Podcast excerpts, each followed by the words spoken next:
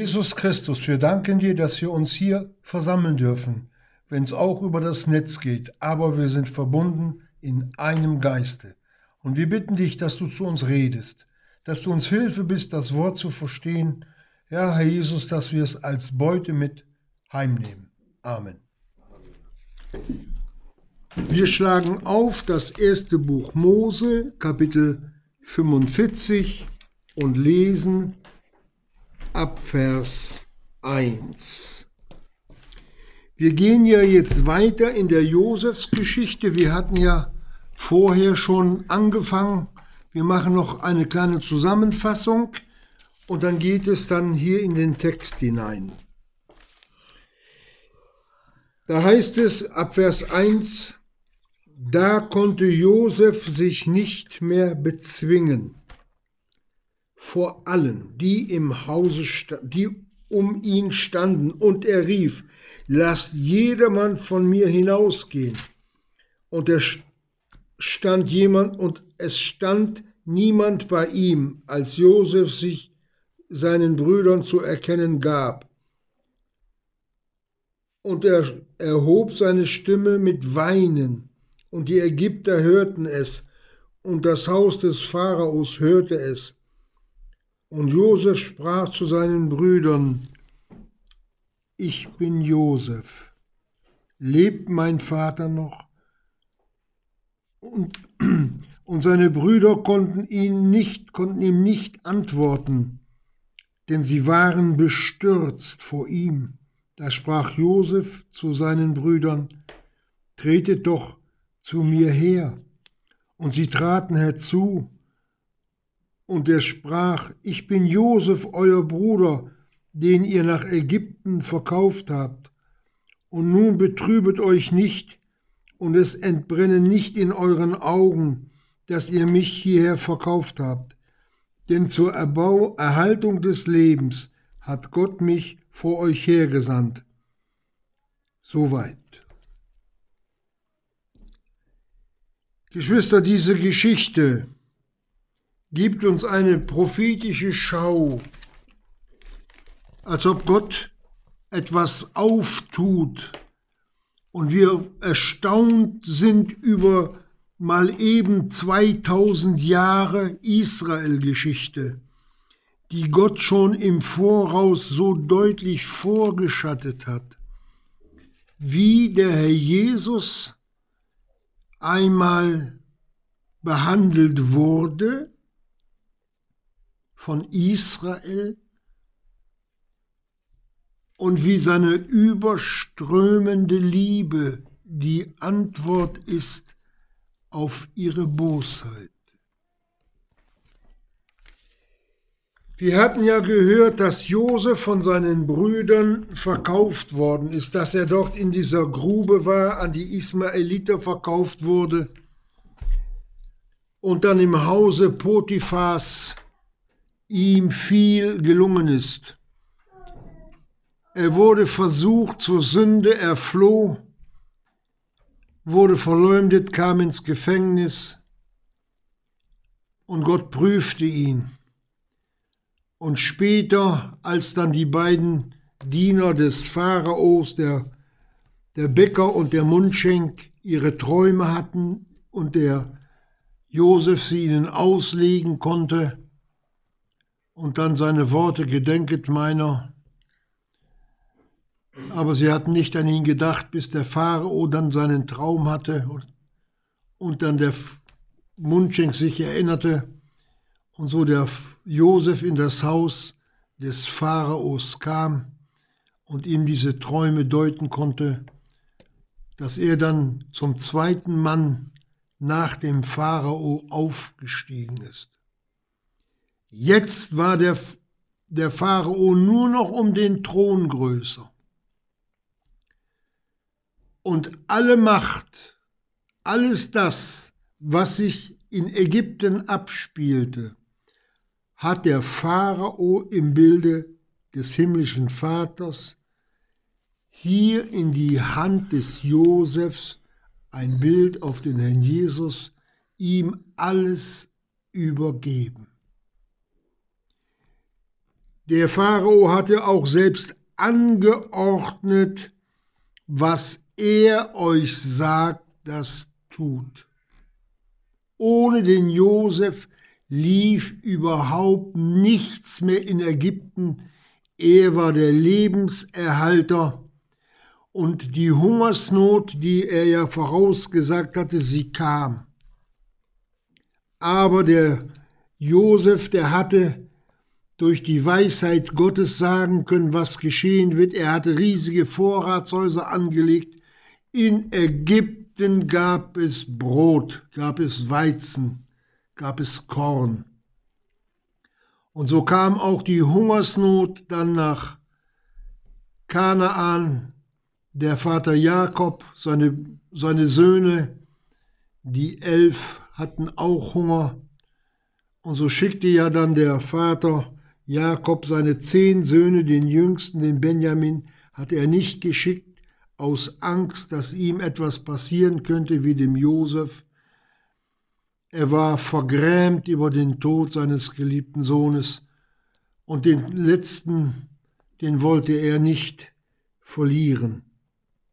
Und so sind die zehn Brüder unterwegs zum Pharao nach Ägypten und dort treffen sie auf den Josef und der horcht sie aus, redet ihnen zu, dass sie Feinde sind, die das Land auskundschaften.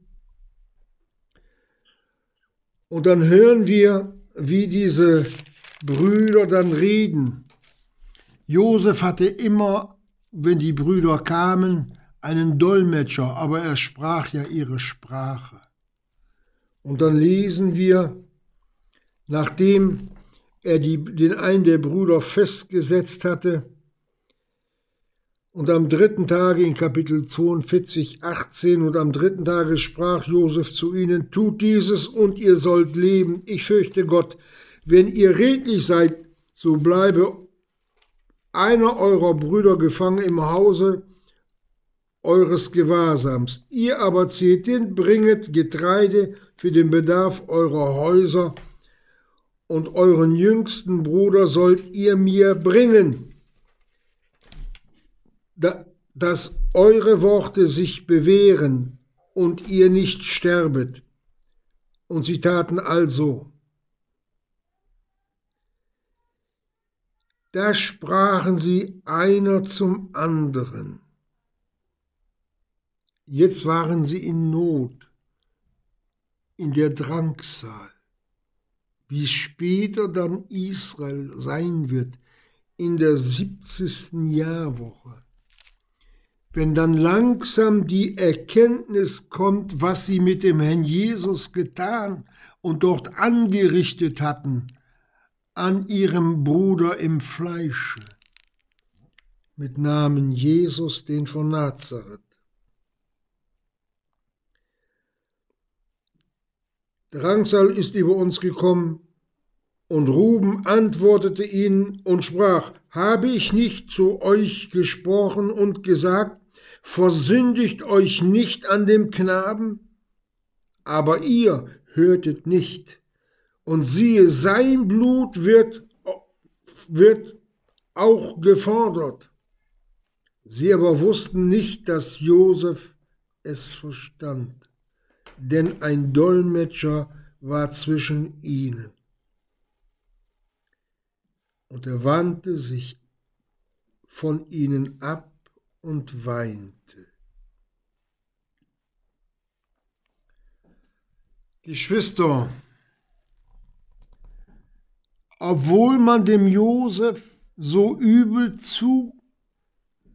zugerichtet hatte, dort in die Grube zu werfen, ihn zu verkaufen und ihn in das tiefste Elend hineinstürzte, hat er seine Brüder über alles geliebt. Und wenn wir lesen, für wahr, wir sind schuldig wegen unseres Bruders, dessen Seelenangst wir sahen, als er zu uns flehte, und wir hörten nicht. Geschwister, diese Seelenangst, Dieses tiefste Betrübtsein hatte der Herr Jesus auch im Garten Gethsemane. Meine Seele, hat er gesagt, ist betrübt bis an den Tod. Dass wir das, dass wir das auch mal wieder uns vor die Herzen stellen, dass der Weg nach Golgatha für den Herrn Jesus schon Qual war, schrecklich. Und doch ist er diesen Weg gegangen. Der Josef wollte unbedingt, dass sein Bruder Benjamin zu ihm kommt. Da hat er alles dran gesetzt. Aber sie wussten, dass ihr Vater Jakob ihn nicht gehen lassen wollte. Vielleicht hat er ihnen nicht so getraut. Wir wissen es nicht. Die Ewigkeit, sie wird es uns zeigen. Auf jeden Fall Sie fahren nach Hause oder reisen nach Hause, die Lebensmittel werden aufgebraucht und dann reden sie wieder mit ihrem Vater, Jakob die Brüder, und sie bestehen darauf, dass der Benjamin mitkommen muss, ansonsten werden sie das Angesicht des Josef nicht mehr sehen. Sie werden kein Korn und keine Lebensmittel erhalten. Und der Vater Jakob lässt sich dann darauf ein und schickt und schickt den Benjamin mit seinen Brüdern los. Und so kommen sie nach Ägypten. Und dann lesen wir, dass sie wiederum die Sachen bekommen haben, die sie begehrten, den Lebensunterhalt in Ägypten. Aber dann spielt sich etwas ganz Entscheidendes ab, was viele für einen, für einen, für ein Unrecht halten, das Josef dann getan haben sollte was aber ein Akt der Nächsten, nur der Nächstenliebe war. Das werden wir jetzt hören. Nämlich der Josef gebot dem, der über sein Haus war, und sagt im Kapitel 44, 1, füllt die Säcke der Männer mit Speise, so viel sie tragen können, und lege das Geld einem jeden oben in seinen Sack,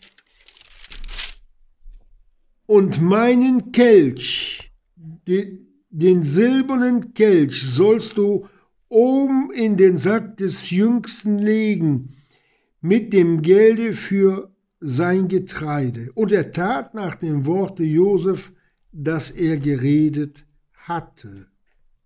Und als der Morgen anbrach, da wurden die Männer entlassen, sie und ihre Esel, sie waren eben zur Stadt hinausgegangen, Sie waren noch nicht weit, da sprach Josef zu dem, der über sein Haus war, mache dich auf, jage den Männern nach, und hast du sie erreicht, so sage ihnen, warum habt ihr Böses für Gutes vergolten? Ist es nicht der, aus welchen, äh, der, äh, ist es nicht der, aus welchem mein Herr trinket, also dieser Becher? und aus dem er zu Wahrsagen pflegt, ihr habt übel getan, was ihr getan habt. Und er erreichte sie und er redet diese Worte zu ihnen und sie sprachen zu ihm. Er stellt sie zur Rede. Warum redet mein Herr solche Worte? Antworten sie ihm. Fern sei es von deinen Knechten, eine solche Sache zu tun. Siehe, das Geld, das wir oben in unseren Säcken fanden, haben wir dir aus dem Lande Kanaan zurückgebracht. Und wie sollten wir aus dem Hause deines Herrn Silber oder Gold stehlen, bei welchen von deinen Knechten er gefunden wird, dieser silberne Becher, der sterbe. Und dazu wollen wir meinem Herrn Knechte sein. Da sprach er, nun nach euren Worten, so sei es euch, so sei es auch. Bei wem er gefunden wird, dieser silberne Becher, der sei mein Knecht, ihr aber sollt schuldlos sein. Die Brüder waren schnell dabei mit dem Sterben. Der Josef hat aber nur gesagt, er soll mein Knecht sein. Dass wir das mal sehen, wie der Josef redet. Sein Knecht Israel später. Und so geht dieser Mann hin, öffnet die Säcke vom Ältesten bis zum Jüngsten und er findet den Kelch, den silbernen, im Sacke Benjamins. Da zerrissen sie ihre Kleider und ein jeder belud seinen Esel und sie kehrten in die Stadt zurück. Und Judah, sein Bruder, und, seine Brüder kamen in das Haus Josefs, und er war noch da selbst. Und sie fielen vor ihm nieder zur Erde. Geschwister, erinnern wir uns, als der Josef seinen Traum hatte. Ohne es zu wissen, fallen sie jetzt vor ihm nieder und haben ihn nicht erkannt. Und Josef sprach zu ihnen, was ist das für eine Tat, die ihr getan habt? Wusstet ihr nicht, dass solch ein Mann wie ich wahrsagen kann? Der Josef tut so, als ob er ein richtiger Ägypter ist, der wahrsagen kann. Er tat nur so. Aber er hat nicht wahrgesagt. Er hat an Gott geglaubt. Das ist das, was man vielleicht heute im Neuen Testament so übersetzen kann, den Juden wie ein Jude und den Griechen wie ein Grieche. Versteh es, der es verstehen mag.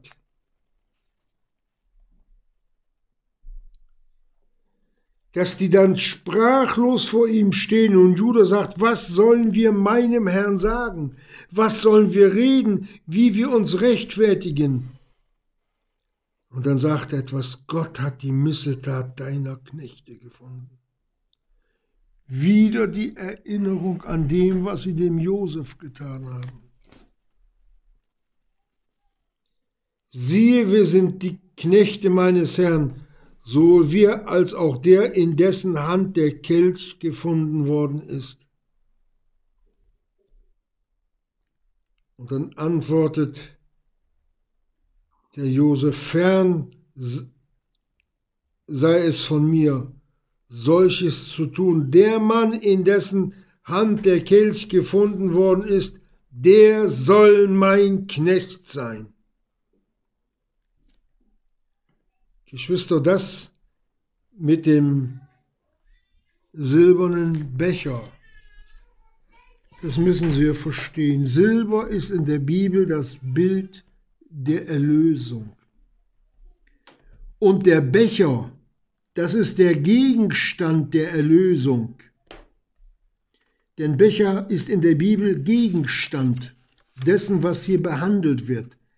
Und wenn wir dann sagen, wenn wir am Tisch des Herrn sind, dann ist es der Ort der Gemeinschaft. Der Becher aber ist der Gegenstand der Gemeinschaft.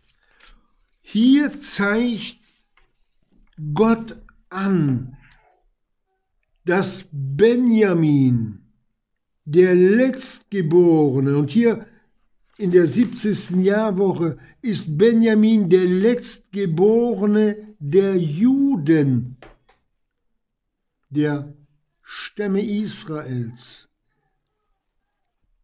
Das sind die, die in der 70. Jahrwoche oder von der 70. Jahrwoche ins Tausendjahrreich kommen. Hier steht Benjamin für die 144.000, die ins Tausendjahrreich gehen. Aber einer fehlt, ein Stamm, das ist Dan. Der ist bei der Aufzählung in Offenbarung 7, 44 und folgende nicht mehr dabei. So sehen wir hier die Sache mit dem silbernen Becher ist eigentlich ein Fingerzeig Gottes. Ich werde die letzten Israels erretten. Eine wunderbare Sache, die Gott so wohlweislich verborgen hat, aber im Licht des Neuen Testamentes wir diese Sache jetzt vom Neuen Testament her rückschauend ganz klar erkennen können. Verstehen wir, was Gott uns hier, wie ich es angerissen hatte, für eine prophetische Sicht gibt auf das, was Gott mit Israel angefangen hat und wie er mit ihnen vollendet, obwohl sie seinen geliebten Sohn ans Kreuz haben schlagen lassen. Welch ein Umweg musste damals oder lange Zeit Israel in der Wüste fahren, 40 Jahre für eine Reise, die sie in, in ein, vielleicht in einem Jahr hätten schaffen müssen sollen, ohne Anstrengung. Und wir sehen diesen Umweg durch ihre Sünde in der Verwölfung des Herrn Jesus. 2000 Jahre musste Gott oder muss Gott warten.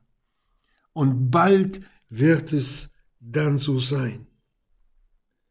Und so steht nun Israel vor Josef.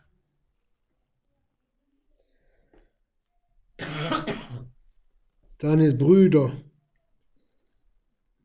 da konnte sich Josef im Kapitel 45.1 nicht mehr bezwingen vor allen, die um ihn standen. Er lässt alle hinausgehen. Niemand stand bei ihm, als er sich seinen Brüdern zu erkennen gab. Geschwister, wenn der Herr Jesus dann redet, ich bin Jesus, den ihr gekreuzigt habt, dann wird denen nicht nur die Schamröte ins Gesicht hochsteigen, sondern sie werden bestürzt sein. Die werden kein Wort rauskriegen. Und seine Brüder konnten ihm nicht antworten, denn sie waren bestürzt oder sie schraken zurück in der Anmerkung. Vor ihm, vor Josef. Da sprach Josef zu seinen Brüdern, tretet doch zu mir her, kommt doch, kommt doch in meine Nähe. Mir fallen dabei die, die Worte des Hiob ein, und wenn sie kein Vertrauen hatten, dann lächelte ich ihnen zu. Und dann sagt es wieder, ich bin Josef, euer Bruder, den ihr verkauft habt. Er erinnert sie daran, was sie ihm angetan haben, aber ohne Vorwurf. Nicht ein Deut eines Vorwurfs war in seiner Stimme oder in seinen Worten. Geschwister, das ist der Herr Jesus in Vollendung, der es nur so reden kann.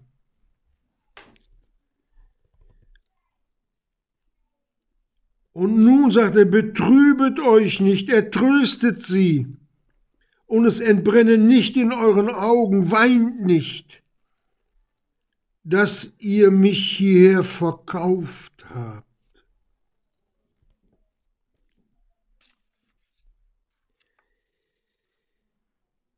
Nicht ein Ton wie es der Jeremia im Namen Gottes klagt, und ihr habt mir viel Mühe mit euren Sünden bereitet.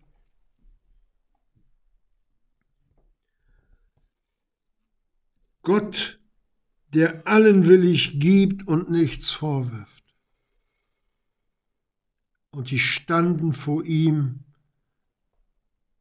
und wussten, was sie getan haben. So wird auch Israel einmal in der kommenden Zeit wissen, das dauert nicht mehr lange, was sie diesem Jesus von Nazareth, ihrem Heiland, ihrem ja, Erlöser angetan haben, dass sie ihn nicht haben wollten und ihn dem Tod überliefert haben. Und dann redet der Josef weiter und sagt, denn zur Erhaltung des Lebens hat Gott mich vor euch hergesandt.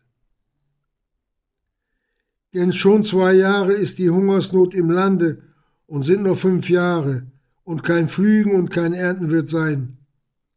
Und Gott hat mich vor euch hergesandt, um euch einen Überrest zu setzen auf Erden, Geschwister, von den vielen Millionen Juden, die auf der Erde gelebt haben, die paar wenige, kann man sagen, die in der Gnadenzeit zum Glauben gekommen sind.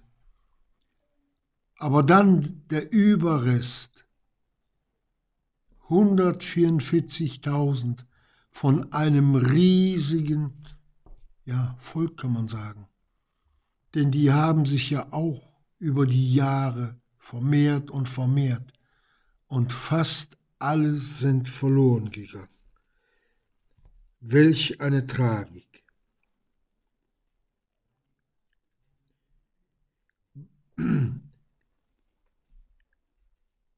um euch einen Überrest zu setzen auf Erden und euch am Leben zu erhalten für eine große Errettung.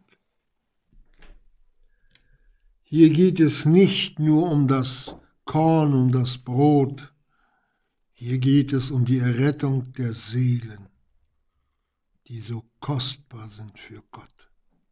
Nur ein Überrest, ein kleiner Überrest, schafft es ins Tausendjahrreich. Sie haben sich um den Preis ihrer Seelen geehrt, genauso wie auch die Verlorenen heute, die da meinen, wir brauchen diesen Jesus nicht.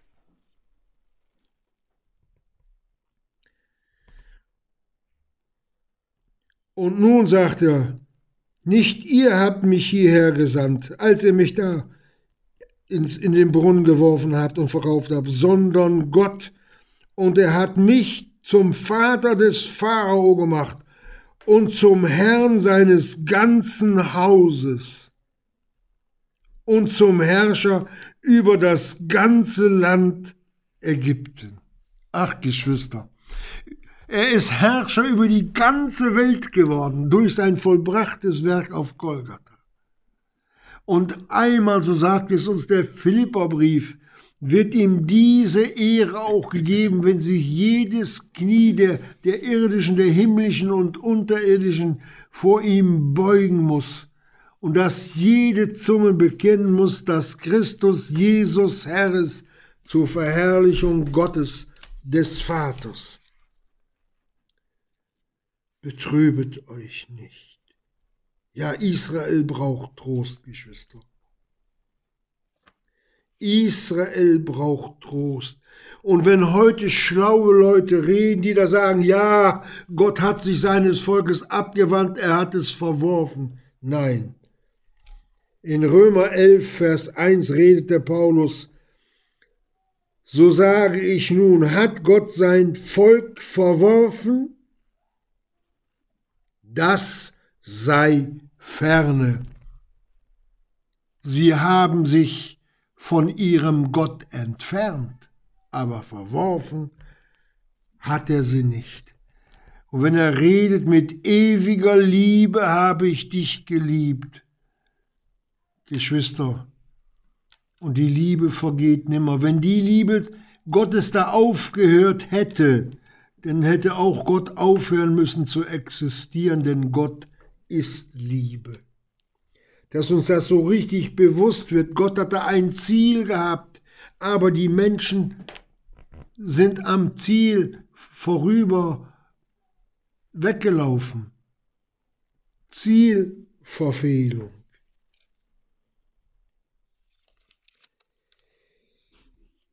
So erbarmt sich unser Gott in Micha 7, Vers 18. Das wollen wir mal aufschlagen. Da heißt es, Micha 7, Vers 18. Das ist dann die Antwort Israels, der Brüder, die damals vor Josef gestanden haben. Wer ist ein Gott wie du, der die Ungerechtigkeit vergibt und die Übertretung des Überrestes seines Erbteils übersieht? Er behält seinen Zorn nicht auf immer, denn er hat Gefallen an Güte. Er wird sich unserer wieder erbarmen, wird unsere Ungerechtigkeit niedertreten, und du wirst alle ihre Sünden in die Tiefe des Meeres werfen. Geschwister, das kommt noch. Angedeutet hier schon im Micha, dass wir das einmal so sehen. Und die Tränen, die der Josef geweint hat, Geschwister, die waren echt. Die waren wirklich echt. Und dann wird auch einmal Israel dann, so wie wir es auch in Offenbarung 1, Vers 5 vor ihm stehen Und dann wird dann dieser Spruch aus dem Munde des Volkes Gottes kommen, dem, der uns liebt und uns von unseren Sünden gewaschen hat in seinem Blute. Es wird ein Jubelgesang sein, Geschwister. Wissend, den, den sie ans Kreuz geschlagen haben, hat all unsere Sünden getragen, auch die, wo wir selbst Hand angelegt haben, Blutschuld, vergeben, vergessen, getilgt, weg, Abschaffung der Sünde durch sein Opfer, Geschwister. Aber Blutschuld gibt es auch heute noch am Blute Jesu. Das gilt auch für die Gemeinde die wieder in Blutschuld fallen kann, in der falschen Handhabung der Mahlfeier. Er wird des Leibes und Blutes des Herrn schuldig sein. So sieht Gott die Dinge, auch im Neuen Testament für uns. Und es sollte uns wirklich auch hier eine ganz liebe Ermahnung und Ermunterung sein, dass wir uns an dem Worte, was der Jesus uns gegeben hat, festhalten und es versuchen zu tun. Das ist der Ausdruck unserer Liebe zum Herrn Jesus hin, wenn wir den Gehorsam zu seinem Wort ihm bringen, so gut wie wir es schaffen oder können. Aber noch mehr, Geschwister, dann, wenn sich der himmlische Josef, der Herr Jesus Christus, dem Volke Gottes offenbar machen wird, dann ist er da als der Christus, das heißt, wir mit ihm, wir sind unmittelbar damit verbunden, wenn das Heil sich dem Volke Israel wieder zuwendet. Wir sind mit dabei, der geistliche Christus. Uns werden uns werden wirklich die Herzen erwärmt. Nicht nur, dass er uns geliebt und sein Leben für uns geopfert hat, sondern auch für das Volk, das ihn so lange hat warten lassen. Die Langmut Gottes harrte in den 120 Jahren, bis der Noah seine Arche hatte.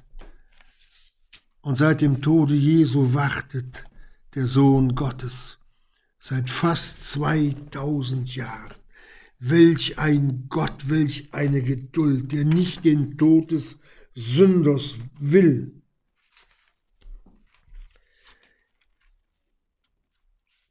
In Sacharja 12, Vers 10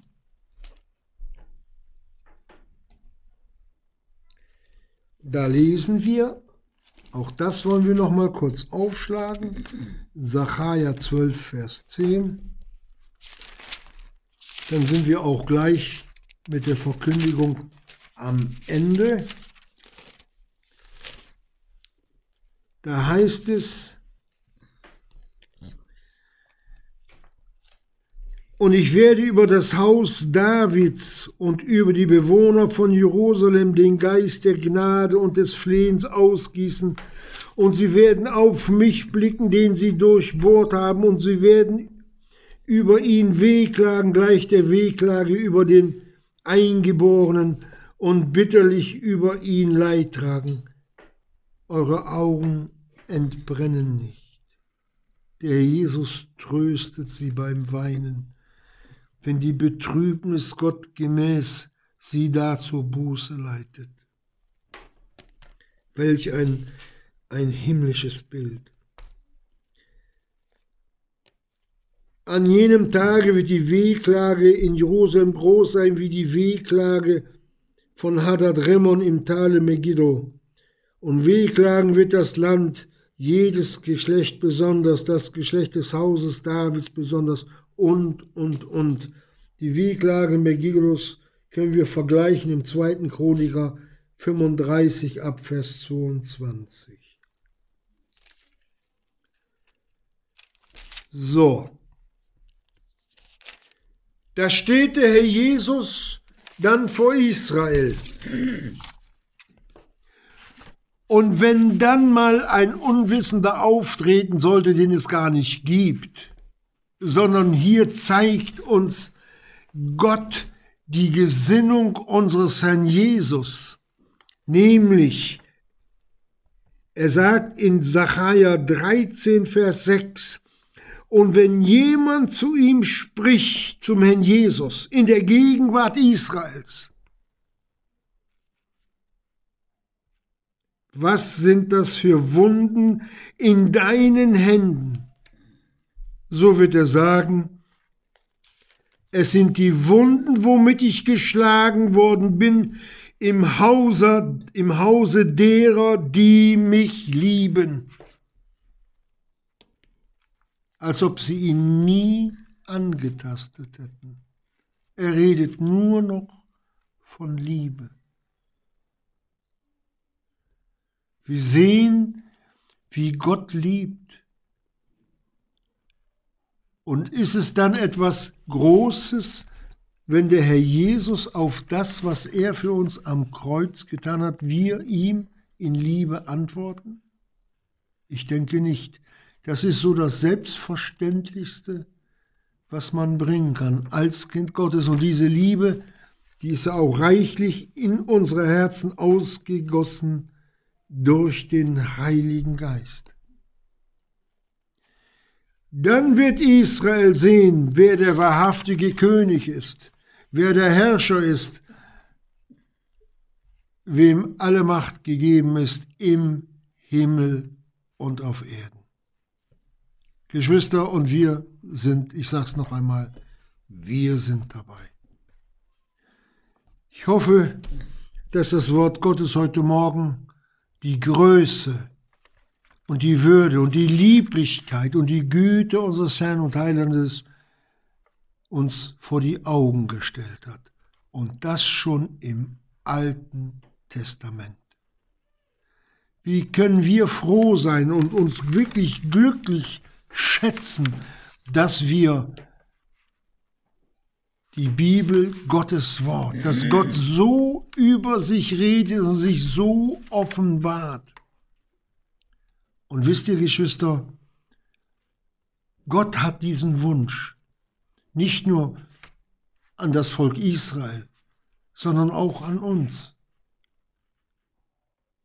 Das ist dieser Wunsch, sich in jedem einzelnen Leben eines Kindes Gottes zu offenbaren. Gott möchte, dass wir viel mehr von ihm wissen, dass wir ja den Herrn Jesus in seinem Wesen, so wie er wirklich ist, erkennen. Das ist sein Wunsch heute und das war sein Wunsch schon bevor er die Menschen geschaffen hat. Hoffentlich schließen wir uns seinem Wunsch an mit der Bitte, Herr Jesus, ich will die Liebe, die du zu mir, zu den Verlorenen, zu Israel hast, mehr erkennen. Amen.